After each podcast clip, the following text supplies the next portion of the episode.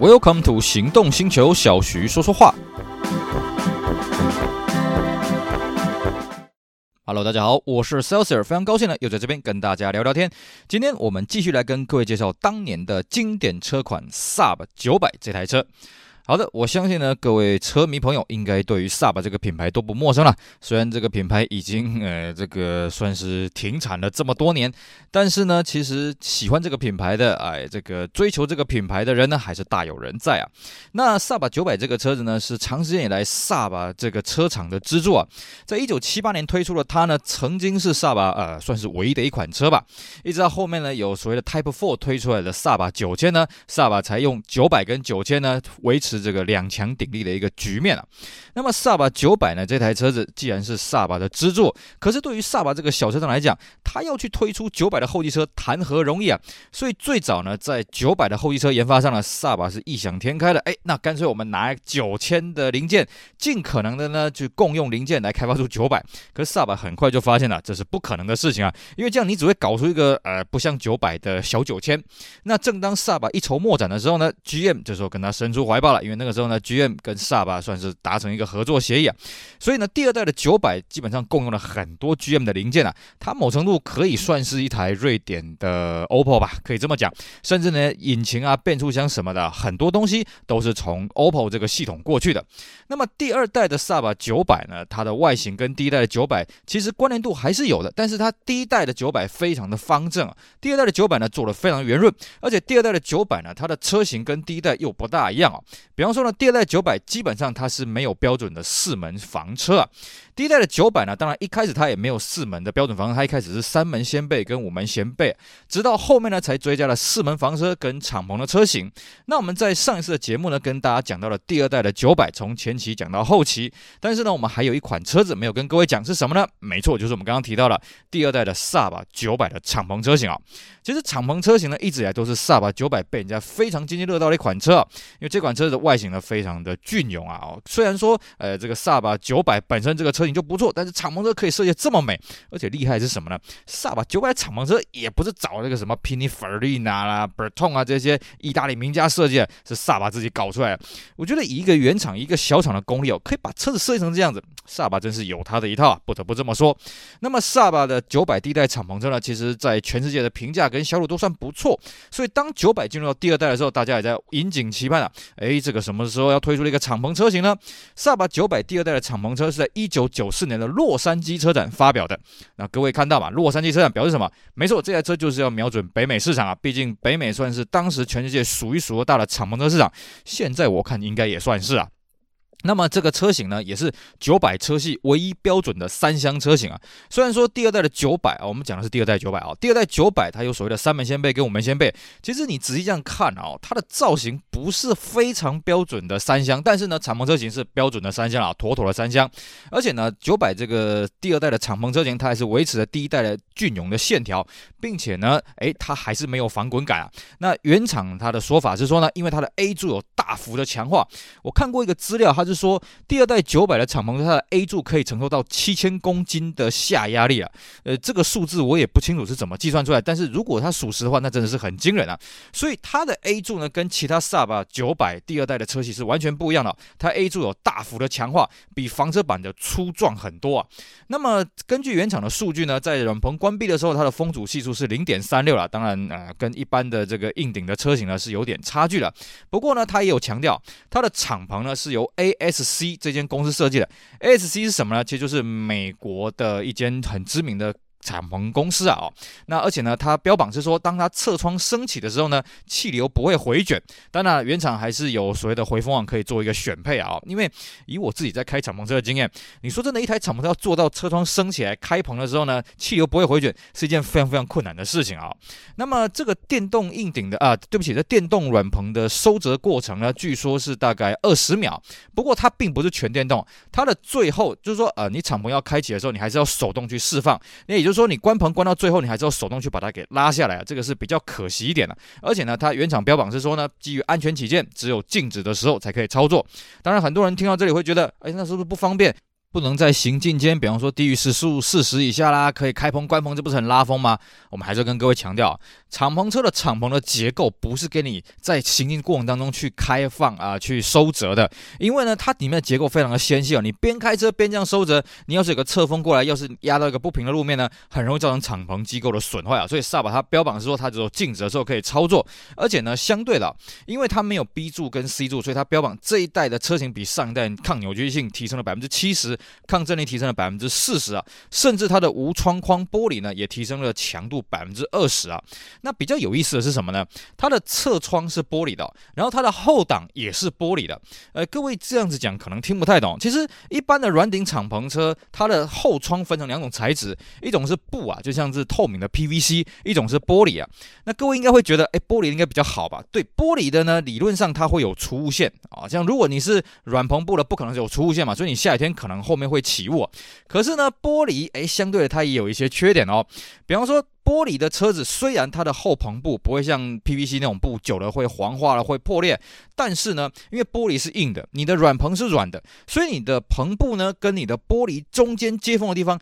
很容易出问题啊。久而久之呢，那边就容易把布给咬进去，变成说你在开关棚的时候，你要两个人来操作，一个人负责按电动开关，一个人负责拿一只筷子啊去戳它。这个我们在开敞篷车常常遇到这种情况，所以我们也看过萨巴九百第二代的敞篷车的车主呢，干脆把后面的玻璃。改成 PVC 布啊，至少呢 PVC 布你定期更换就好。但是玻璃呢，你每次操作你可能都要拿那个筷子去戳，让那个布不要被玻璃给吃进去，相当的麻烦呐、啊。好的，那么再来另外一个特点是说呢，它的后座可以跟行李箱连通打平啊。当然各位说，哎不对啊，这个萨巴九百本身是三门跟五门掀背，后座本来就可以放倒。可是各位不要忘了，敞篷车型通常不会做这种设计，为什么呢？我们刚刚讲过，敞篷车它的车子没有 A 啊、它只有 A 柱没有 B 柱。C 柱，所以它的车身的刚性要大幅的强化。那我们一般设计后座椅背可以往前打的车子呢，你后座椅背后面的刚性就会不大够啊，而且成本也要大幅的加强，因为你后面的刚性不够，你要强化别的地方嘛。可是呢，萨巴九百它却做了敞篷车的车型，却做了那个后座椅背可以连通了。那当然有一个说法是这样讲，他说呢是为了避免敞篷这个故障的时候呢，你可以手动去操作啊啊，基本上就是里面有一个红色拉柄，可以让你的钢索跟你的这个敞篷的马达断开，然后可以让你用手动的方式呢，呃，去这个把棚棚盖给拉起来。那么相对的，因为它是敞篷车嘛，所以它已经虽然是是一台三厢的轿车，但是呢，它的行李箱空间只有两百八十五公升了。原厂标榜说它。关棚的时候有三百五十四公升，那如果你后座把它打平的话，会有八百公升啊。不过我们实际上看，嗯，反正敞篷车哦，你就不要太计较它的行李箱空间的表现了。那么萨巴原厂呢，一开始出来敞篷车这个车型的时候，基本上是引擎的阵容就跟一般的萨巴九百差不多了，就是二点零涡轮、二点三跟二点五 V 六。那其中呢，它二点零涡轮呢，在敞篷车型只有配 Sensonic，没有传统的自排的车型。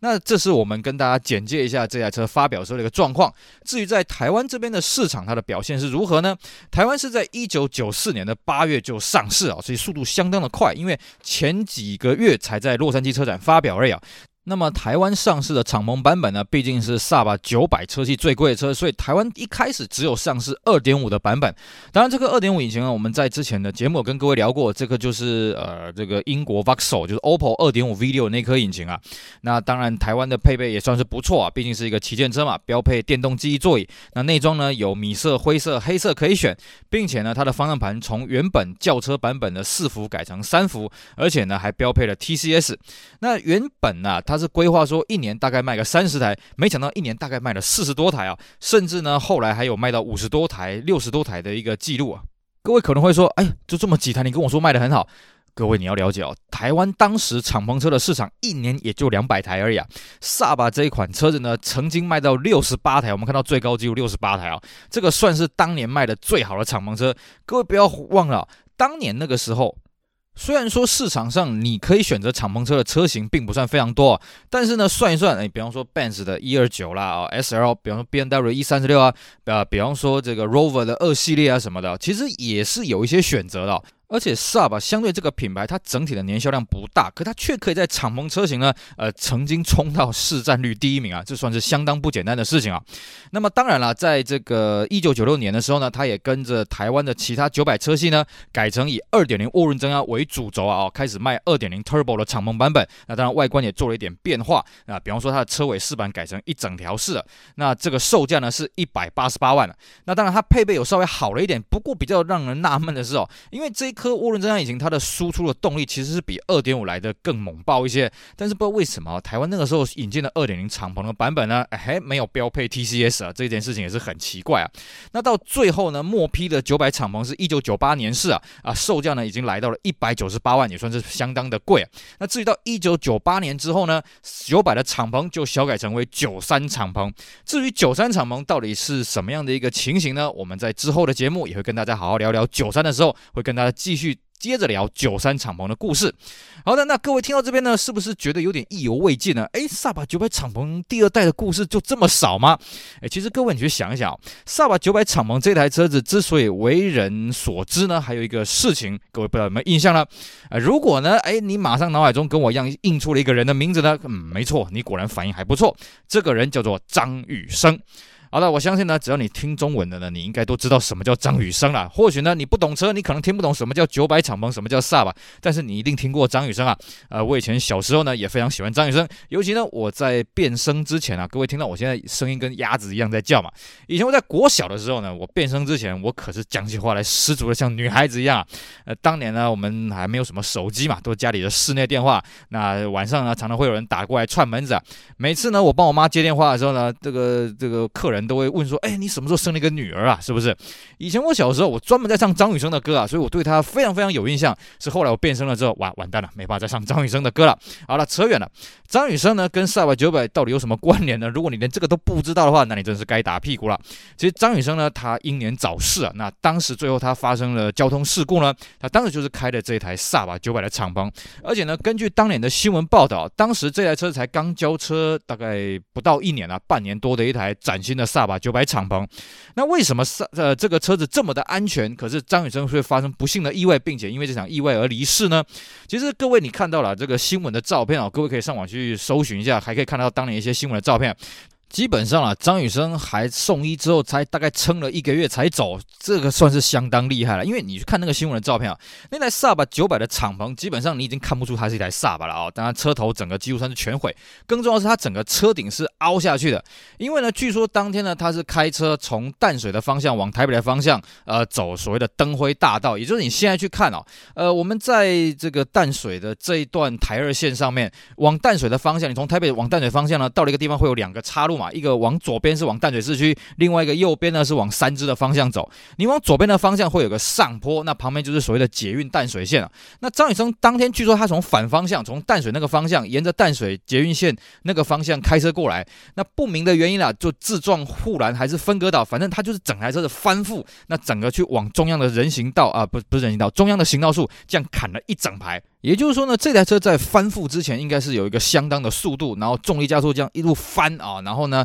再去砍这些行道树，所以呢它。这车子我们刚刚讲嘛，它并没有后面的防滚笼，然后呢，它 A 柱，尤其是左前 A 柱，整个已经扁下去了。我们看到那个现场照片，当时我记得很清楚，当时是全台湾各大报纸的头版啊，哦，就是车祸的隔天是头版。那个年代是没有网络的，那当然新闻那个时候应该只有老三台而已哦。那时候其实第一时间我们都不知道，那个年代资讯没有很发达，我们都第二天早上看到报纸，哇，每一张报纸的头条都是刊登他的车祸的照片，然后还有张雨生的一些简介什么的，那大家集气加油。那个时候我们看到那个照片，我们都觉得哇，张雨生竟然没有当场走掉，算是很厉害了。那当然了，这一起案件呢，也有很多八卦消息在流传啊。比方说他这个为什么会发生这事故，之前他做了什么事情，有的没的。当然这边呢，我们就不做这些臆测性的东西啊。各位如果有兴趣，可以自己上网去找一些相关当年的报道。不过啦，这台车子虽然是 Saab 九百，不过当年呢，我们这样看了一下，其实舆论上也没有去操作说啊是九百这个敞篷车型不安全啊什么的，大家都是觉得这是一个不幸的意外，因为听说说他在之前呢可能已经连续工作了，他是一个疲劳驾驶之类的啊，